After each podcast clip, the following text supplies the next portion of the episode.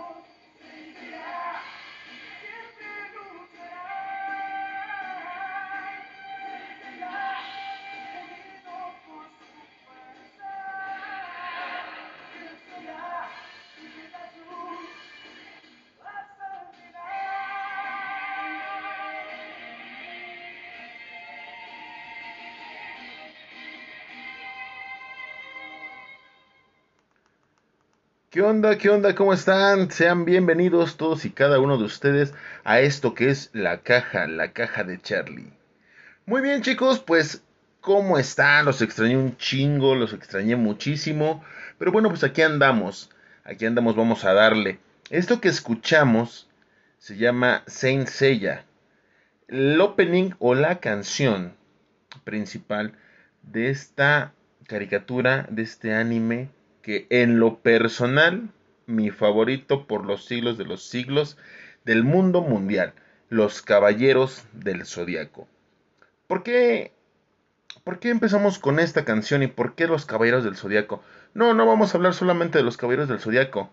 Hoy, en la caja de Charlie, vamos a hablar de esas caricaturas que nos marcaron. Hay un chingo de caricaturas, pero hoy vamos a tratar de hablar de las más relevantes, de las...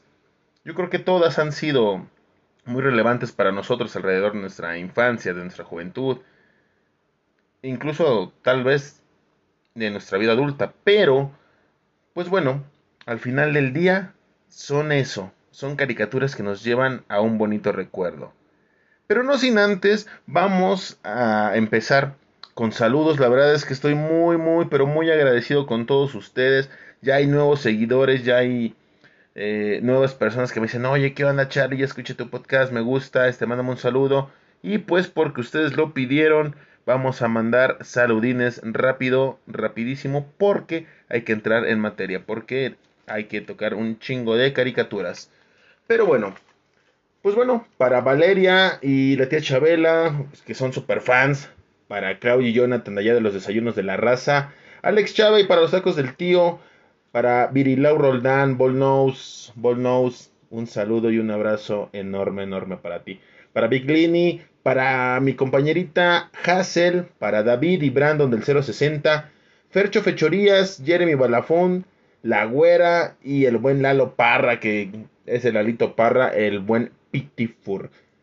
Ari Peter, Talía Silva de Cuanalán, una nueva seguidora, espero que pues sigamos contando contigo y pues ahí nos, nos, nos recomiendes ahí con toda la banda de Cuanarán. Para mi buen amigo Beto Fury, que seguramente le va a gustar este episodio.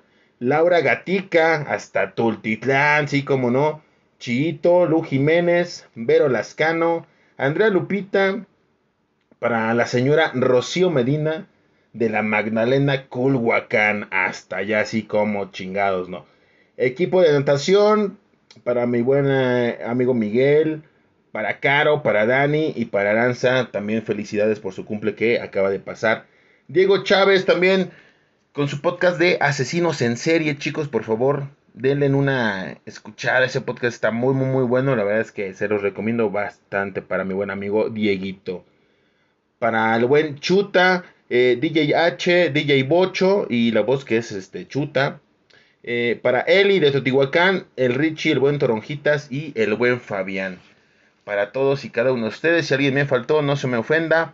Pero pues vamos a seguir adelante. Pues sí, chicos y chicas del club. Las caricaturas. La mayoría de nosotros vemos caricaturas cuando somos niños. Por ahí, yo creo que desde los 5 años empezamos a ver caricaturas conforme va pasando el tiempo, pues nos va gustando un poquito, bueno, nos gustan otro tipo de caricaturas. Llegamos a la edad de la pubertad, a la adolescencia y, ¿por qué no? También en la vida adulta yo de repente me chuto uno que otro capítulo de alguna u otra caricatura que también me late. Se vale ahora con tanto... Bueno, ahora con este que es YouTube, con redes sociales, ya podemos disfrutar de unos buenos capítulos que pues antes teníamos que esperarnos hasta una semana, algunos días para poder ver una caricatura o la continuación de la misma. Vamos a dar un dato muy interesante. Creo yo. Y sí, sí, como no. Es interesante. A lo largo de los años, fíjense, ¿eh? chicos, a lo largo de los años las caricaturas han definido muchísimo la personalidad de algunos de nosotros. ¿Por qué? Porque creamos mundos fantásticos, creamos eh, fantasía, creamos también una esencia a través también de estos dibujos animados. Pero la primera caricatura de la que se tiene registro es en 1908, una caricatura que se llama Fantasmagory. Era un dibujo animado y se data que es el dibujo animado más antiguo.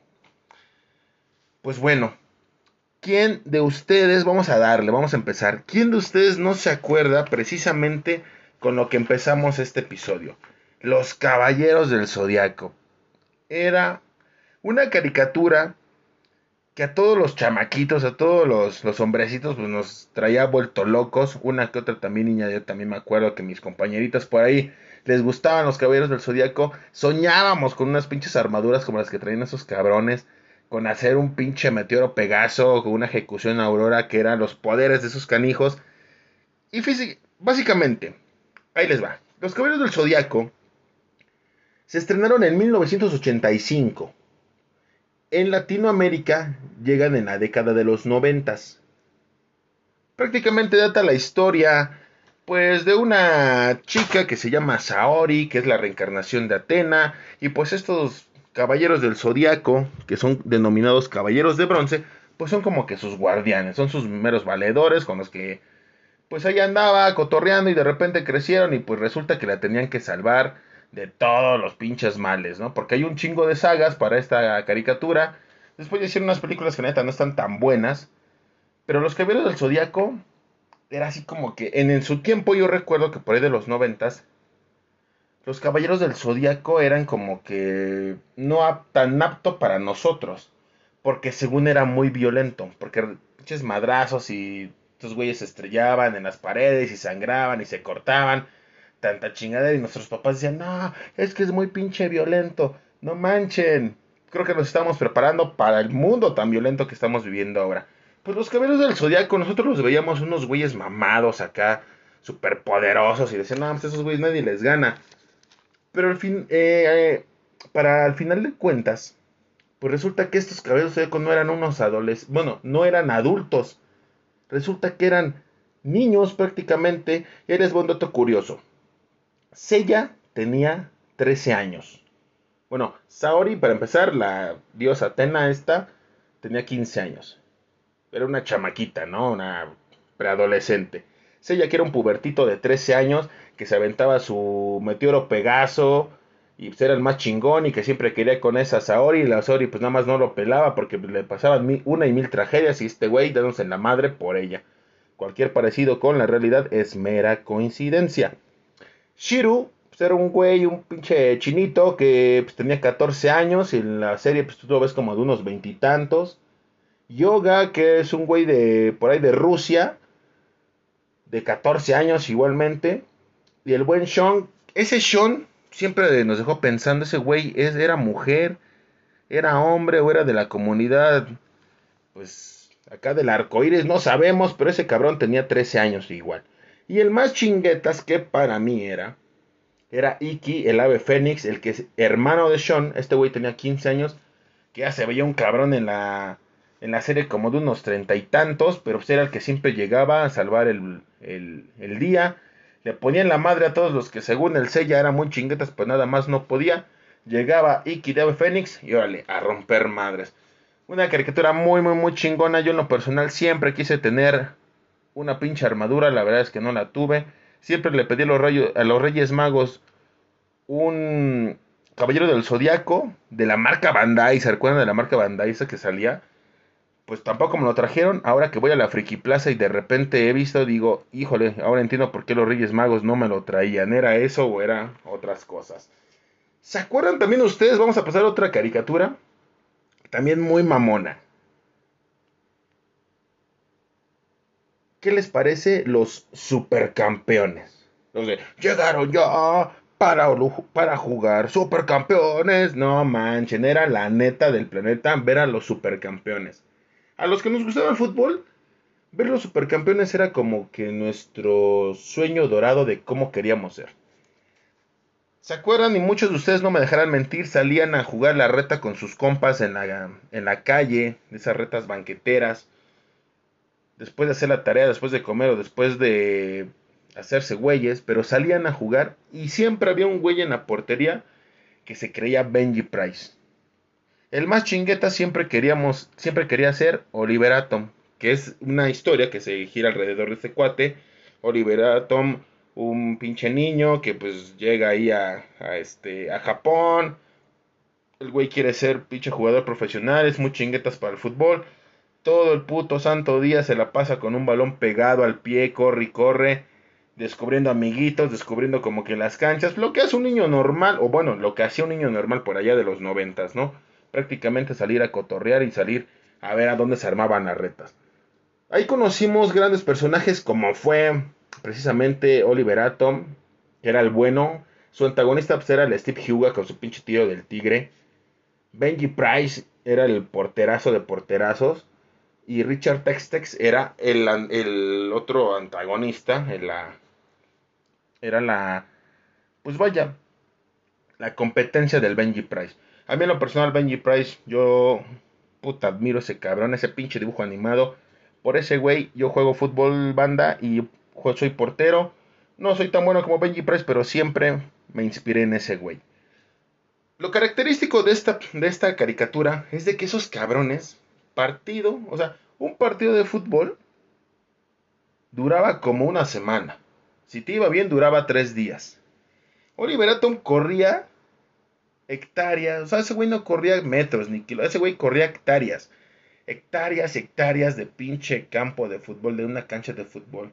Mientras este güey corría, pues se iba, se iba imaginando cosas que le habían pasado en la vida. Y así, cada personaje que, que salió en esa caricatura tenía una pinche historia. Y pues, primero te contaban la historia, después el partido pues era lo de menos. Resulta que el, el Oliver pues ganaba sus pinches partidos. Aventaba, se aventaba unos pinches tiros muy mamados, muy cagados. Entonces su su valedor el Tom Misaki, entonces era un chingo de faramaya que decíamos, no manches, pinche fútbol está muy cabrón, ¿no? Por más que queríamos hacer lo mismo, pues no nos salía porque ese Oliverato era muy chinguetas y pues nada más nosotros disfrutábamos de ver esa caricatura que, sí, duró muchísimo tiempo, ah, la verdad es que sí se hizo bastante famosilla y pues igual fue por ahí del tiempo de los noventas, los supercampeones, ¿cómo no? Vamos a hablar de la caricatura yo creo que esta caricatura es la caricatura más pinche triste del mundo. Es más, yo no sé ni por qué es caricatura. Esa madre debió, de haber sido telenovela o no sé, no estaba muy cabrona. Quiero aclarar, no es de mi tiempo porque yo sí estoy más chavo. Pero muchos que van están escuchando esto seguramente se van a acordar. Remy. 1977-1978 sale esta, esta caricatura. Básicamente, pues es la historia de un niño pues, que se la pasa buscando a su mamá. Eh, lo venden a un señor que pues, anda ahí con unos perros y un pinche changuito. Es como un merolico, anda diciendo su pinche show ahí todas las calles. El famosísimo señor Vitalis. Y pues sí, ahí anda el chamaquito con este señor, con este don. Se encariña con los perros. Este, una y mil tragedias le pasan a esos dos cabrones, a los animalitos también yo creo que más de uno lloró con esa pinche caricatura. A mí me tocó leer la repetición por ahí de, de los noventas. La verdad no me latía mucho. No le encontraba como que mucha razón de ser. Llegué a ver uno que otro capítulo. Pero definitivamente... Sí, esa madre sí era una pinche novela muy cabrona, ¿no? Tanto para que pues al final ese güey encontró a su mamá y pinche señor Vitalis, chingo de cosas que le pasaban a ese cabrón. Remy, de ahí, de ahí esa gran frase que pocos van a entender, pero seguramente la han escuchado. Es que estás con tu lágrima de Remy. Ese güey se la pasaba llorando a pinche chamaquito. Otra de las caricaturas, esas acá medias antiguonas, ¿se acuerdan ustedes de Thunder, Thunder, Thunder, Thundercats? ¡Oh! Efectivamente, los Thundercats, lo mejor conocidos como los felinos cósmicos. Los Thundercats eran una banda de felinos, un güey liderados por un cabrón con una pinche melena impresionante. Que seguramente si hubieran hecho la película de aquellos entonces, pues era, un cabrón que le tenía que haber puesto un crepé muy cabrón. Y pues que años, muchos años después nos nos volvimos a acordar de él cuando vimos a nuestro ex candidato a la presidencia, el buen Mead, con acá con su cara de leono, y precisamente Leono era el cuate que comandaba aquí estos, estos felinos. Era Leono, Pantro, que pues, era una pantera, Tigro, que pues obviamente era un tigre, Chitara, eh, también estaba Felina y Felina, y también el buen Snarvel. ¡Ay, León! No! Todos esos cuates pues, viven, en un pinche mundo, allá en una pinche galaxia perdida y se rompían la madre pues con un pinche güey, todo feo, una pinche momia que... ¿Qué de complicado hacer romperle la madre a una momia? Pues no, estos güeyes se le complicaban muy cabrón. El famosísimo Munra, el inmortal, el antiguos espíritus del mal. Transformen este cuerpo decadente en Munra. Siempre acompañado de un pinche perrito ahí mamón que se llamaba Mamut. Un bulldog ahí todo cagadito. Y pues que al final del día siempre se rompían la madre y después ya salieron otros personajes, los Luna Taxi, no, era un pinche ya desmadre ya después, pero los Thundercats, una caricatura muy muy buena para toda esa banda que ahorita ya tiene más de 40, seguramente la recuerdan muy chingón los Muppets Baby. ¿Se acuerdan de los Muppets Baby? Los Muppets Baby era, eran pues, unos pinches muñequitos. Básicamente, pues muy conocidos por la rana René y Peggy. Data pues, la historia de su infancia cuando andaban en pañales. Estaba Peggy, estaba Renecito, que era la rana René, obviamente. El buen animal, el guaca guaca. Rufo, que era un perro que siempre tocaba el piano. Kiko Kika, que eran los, los hermanos inteligentes. El buen Fossi, que era un pinchocito que siempre contaba el mismo chiste y pues nada más no la armaba. El buen Gonzo y su gallina Camila.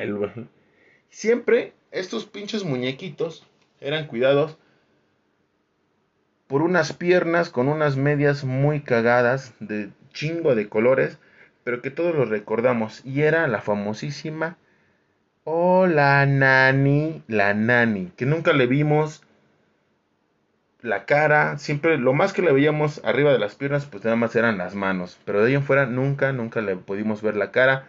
Y pues data la, la caricatura, pues de que esos muñequitos, siendo pues, bebés, siendo babies, pues el poder de la imaginación era muy cabrona, ¿no?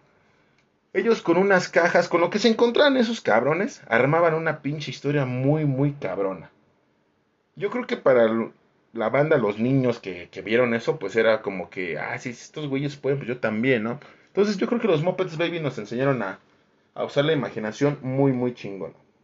Vamos un poquito más adelante. Este, este seguramente todos lo vimos. Daniel el Travieso, 1993. Pues cuenta la historia de un chamaquito que es un desmadre. Daniel Mitchell es un desmadroso, como seguramente algunos de ustedes tienen ahí en su casa, o por lo menos es uno de los sobrinos. Todos tenemos un Daniel el Travieso como sobrino. Yo sí tengo uno, la verdad, pero no voy a decir su nombre. Eh, y pues este cabrón se la pasa haciendo desmadre y medio. Y se la pasa jodiéndole la vida a un pobre viejito que es un pinche cascarrabias. Que es el señor Wilson que vive con una. que vive con su esposa. Y pues esposa es muy tranquila. Pero básicamente, pues la historia es entre Daniel el Travieso y el señor Wilson. Sus papás de Daniel, pues uno es un Godín la otra es pues, una ama de casa.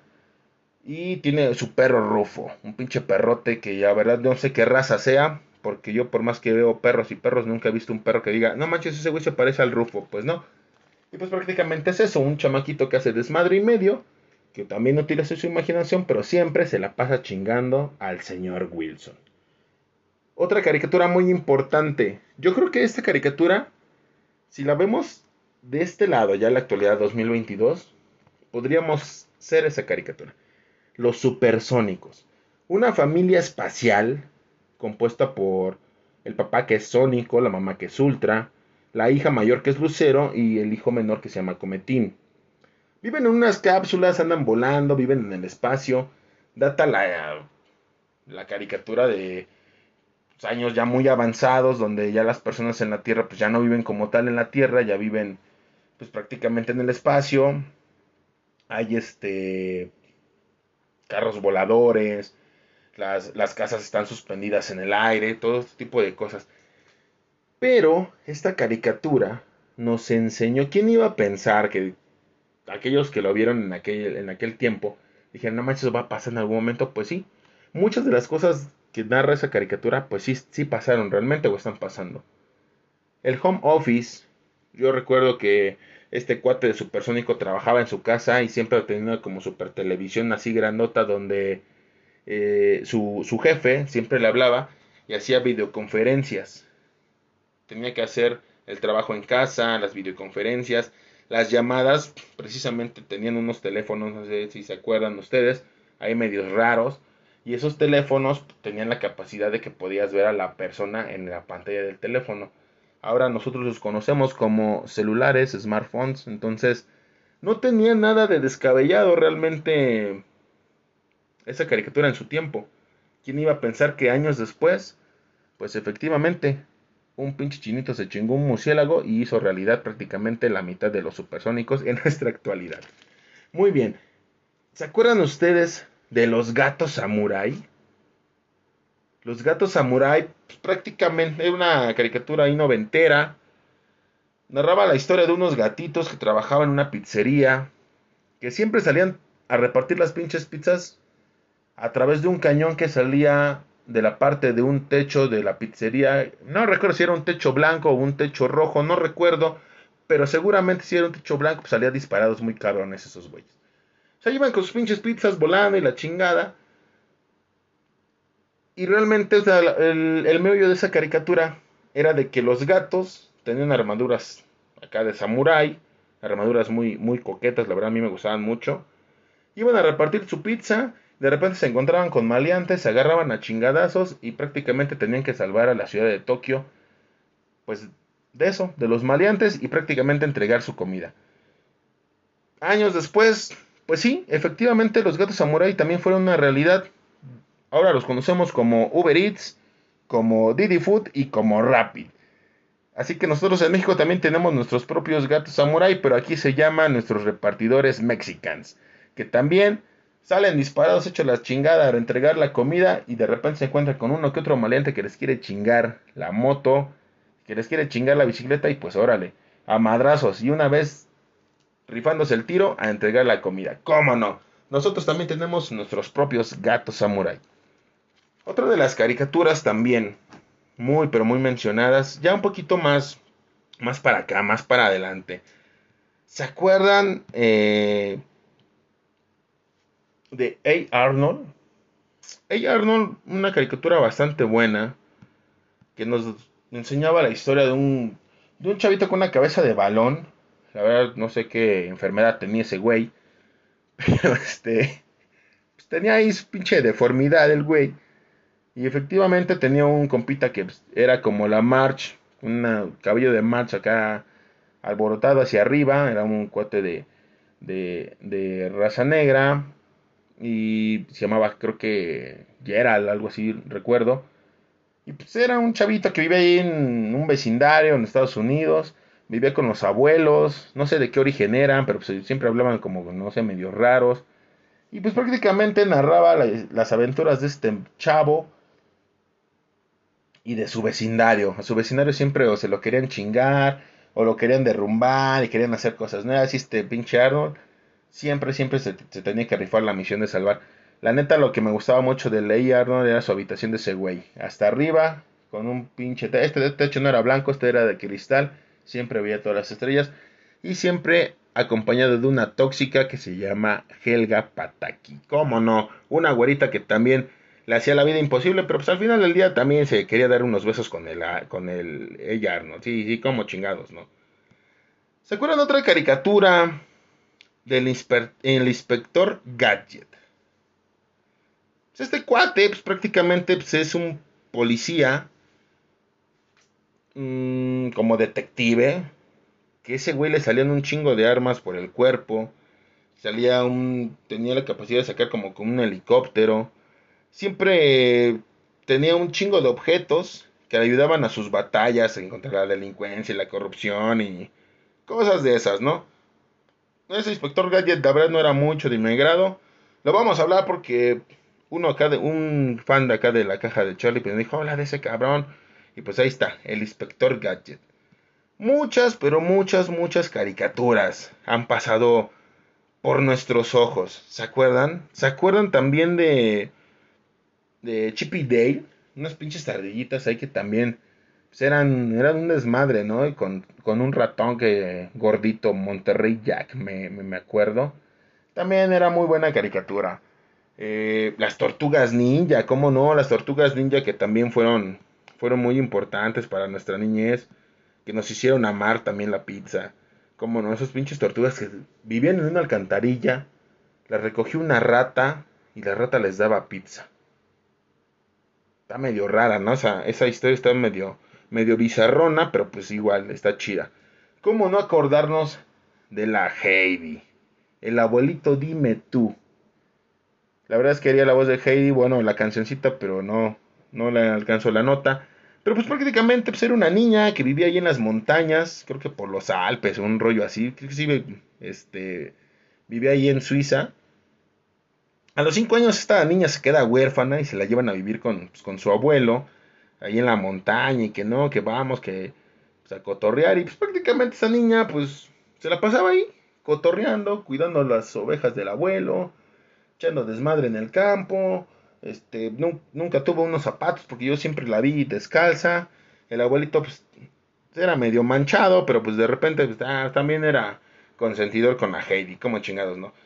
Los Picapiedra son un chingo de caricaturas, banda. Los Picapiedra pues ya los conocemos, ¿no? Está de más. Eh, Pedro, este, Pedro Picapiedra, Pablo Mármol y pues un mundo moderno en la era de piedra, ¿no? En la era prehistórica y utilizando los dinosaurios como, pues, como fuente de, de trabajo y de transporte y cosas de estas. Eh, He-Man también, 1983 He-Man. Ahora yo, veo otro tipo de He-Man, ahora veo yo al buen Kawaman y sus buenos consejos que también, si lo pueden ver, también no podemos dejar de hablar de una de las caricaturas que también han marcado a mucha, mucha generación de los 90, principios de 2000 para acá. Dragon Ball.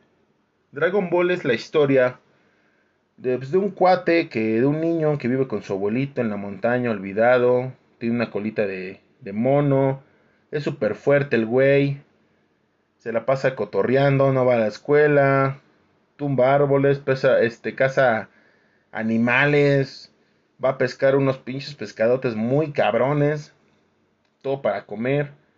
Y, pues resulta que un día llega una chavita y que pues vamos a buscar las esferas del dragón y todo un pinche desmadre. Después este güey se va a entrenar con el maestro Roshi, un pinche viejito acá bien rabo verde que se quiere chingar a toda chavita que se encuentra. Es toda una, una caricatura que sin duda nos marcó mucho. De ahí pues vienen todas las secuelas, que es este Dragon Ball Z y todas las sagas, Dragon Ball GT y todo este rollo. Ahora que ya se puso muy de moda esta nueva palito, este película que es Dragon Ball Super Hero, algo así. La verdad es que yo me, me, quedo simplemente con Dragon Ball y Dragon Ball Z, que es algo de los que también nos marcó. Entonces, ah, simplemente pues Dragon Ball es Dragon Ball y esa madre se cuece aparte. Aún recuerdo que yo también cuando era chavito coleccionaba los álbumes de Dragon Ball. Muchos de ustedes también tuvieron el suyo, ¿cómo no? Y recuerdo que mi mamá efectivamente me lo tiró. Cierto, sí, cierto. Una caricatura que tampoco podemos dejar pasar son Los Simpson. Esta caricatura que antes, no sé si se acuerdan, salían en el 7 a las 8 de la noche. Empezaron a salir primeramente los puros lunes. Ya después los empezaron a acomodar diariamente. Pero también era una caricatura que tenía un horario pues ya en la noche porque supuestamente no era un horario pues ya familiar y la caricatura pues no era como que apta para todos los chavos. Ahora ya lo vemos de una manera normal. Tienen buenas temáticas, tienen una muy buena sátira. Para mí es la caricatura con mejor sátira que puede haber. Y pues los Simpson, ¿qué decir de los Simpson? De March, de Homero, de Lisa, de Maggie, de Bart, de este chamaco que siempre hace desmadre y medio. O sea, todos, todos los personajes de Los Simpsons son maravillosos. Matt Groening tuvo una excelente idea, la plasmó en un papelito con solamente el color amarillo en la piel de estos dibujitos y nos hizo, nos hizo la vida ese cabrón. Muchas, pero muchísimas, muchísimas caricaturas, banda. La verdad es que yo les podría decir, bueno, Animaniacs. ¿Quién nos, ¿quién nos acuerda de Animaniacs? Somos Animaniacs. Somos locos de... Eran unos gatos. Yo nunca supe qué chingados eran los Animaniacs. Eran gatos, eran perros. ¿Qué chingados eran los, los Animaniacs? El chiste es que salían de un tanque, eran como que las mascotas de la Warner Brothers, de ahí surgían otros personajes como la, la, este, la ardilla Slappy, este, Kikiriku, que era un, era un, este, un gallo que nunca hablaba, Katy Kaboom. No, no, no, no, la verdad es que teniendo un chingo de personajes a mí me latían un chingo los Animaniacs, sí, como no. Eh, ya para, para las chicas también había caricaturas como Sandy Bell, que era una reportera que andaba por el mundo y enamorada de un güey. Este, las chicas superpoderosas. Eh, los osos cariñositos, pinches osos cariñositos que en su momento también estuvieron mucho de moda. Los snorkels. Los snorkels eran unas criaturitas que vivían en el mar. Yo nunca supe qué chingados era un snorkel. Este, pero pues ahí andaban, igual echando cotorreo, los pitufos, sí, no, no, no, no, no. Un buen y un buen y un buen y un buen de caricaturas que les puedo decir. Pero bueno, esta vez tocamos solamente algunas, tal vez para ustedes han de haber dicho, híjole, te faltó esta, te faltó la otra, ¿por qué no hablaste de aquella?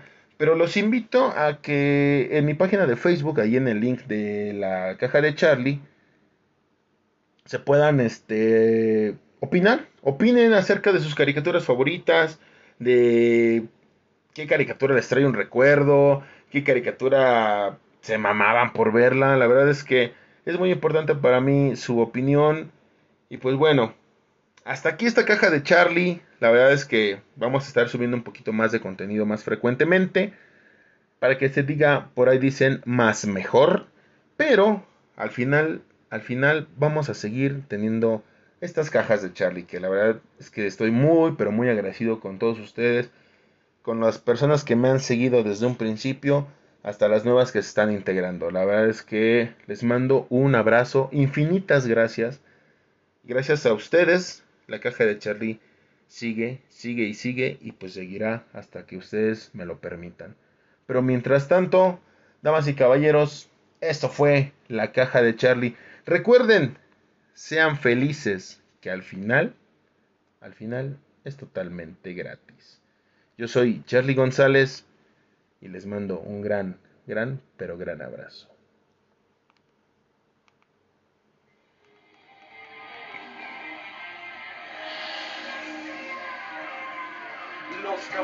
Los Caballeros del Zodiaco.